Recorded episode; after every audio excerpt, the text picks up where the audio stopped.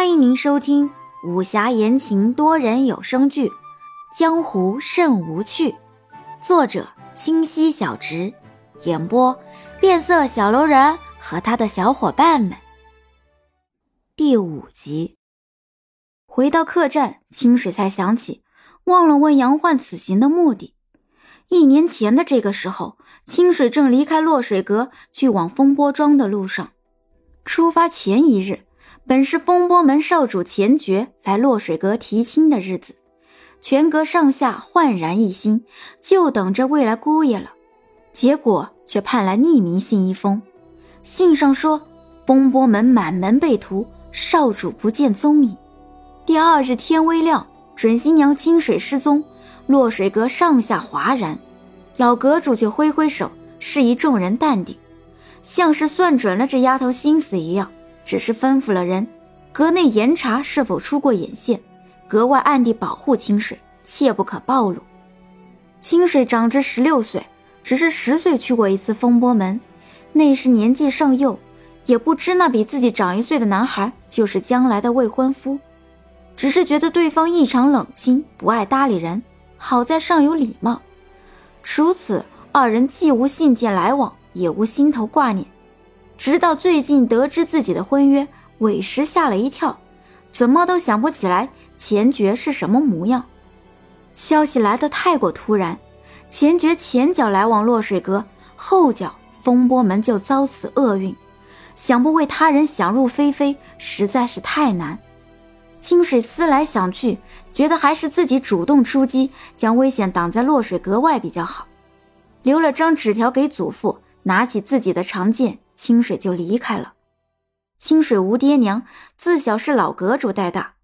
老阁主经常说自己一副冷清的性子像极了他，也不知以后是福是祸。清水却觉得自己不是个有福气的。这不，这定下的亲像是灵验了一般。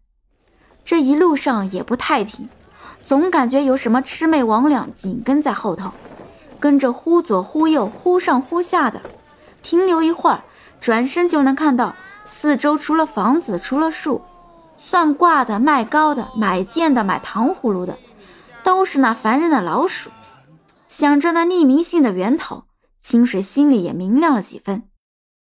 怕是这送信之人想借他的手斩草除根呐。可惜的很，钱爵下落不明，并没有来落水阁。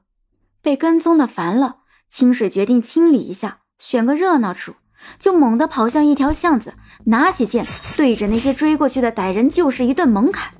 接二连三的人涌进巷子，还没反应过来，就人头落地。只见这妙人手持长剑，在巷内杀得红霜乱舞。原来这跟踪的人武功平平，只是人多罢了。杀到最后，清水越来越兴奋，剑转得越来越快。几人见势不妙，转身就逃。清水也不停下。话说穷寇莫追，只是内心憋着火，实在不知往何处撒，提起剑就跟着追去。杨焕就是这个时候认识的清水。这个自诩翩翩公子的白衣少年郎，正左拥右抱的微醉美人香。忽听见楼里传来阵阵惊呼声，紧接着就看到清水掀开了自己这屋的帘子。眼前之人满脸鲜血，手提长剑，还一嘴诡异的笑，着实吓了那些美人一通。那场面，清水后来回忆起来都暗自懊恼。后知后觉，发现追人追到了美人香。杨焕却是笑了，多有趣啊！这人。抱歉，打扰了。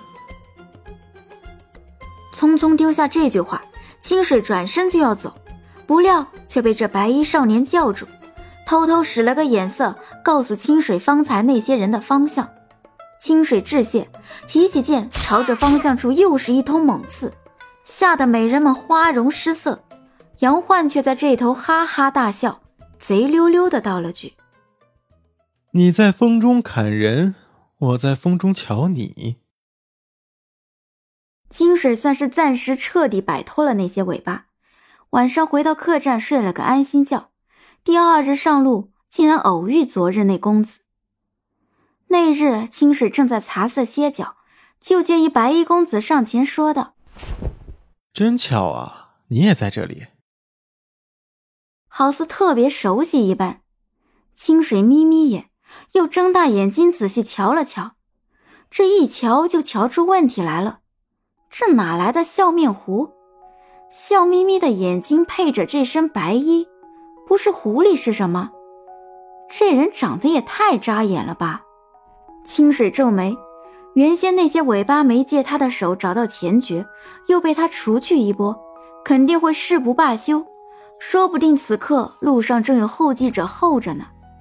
清水不想与杨焕有过多纠缠，低声说道：“公子，昨夜承蒙相助，小女子今日不便与公子过多交谈，还请公子移驾他处。”说完，丢了银子给小二，让小二好好招待这公子。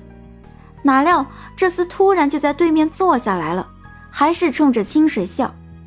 清水被这笑容晃的，心里也是骂了娘。这小白脸，真是讨厌。清水正想着如何摆脱这厮，就见这人猛地趴在桌上，哭得凄凄惨惨，边哭边道：“娘子，我就是昨晚做东去了趟醉香阁，今日一早就来跟你赔罪，你怎的这般无情，就要离我而去？且不说为夫从不刻薄娘子。”那嘴一张一合。本集已播讲完毕，喜欢请右上角点击订阅关注哦。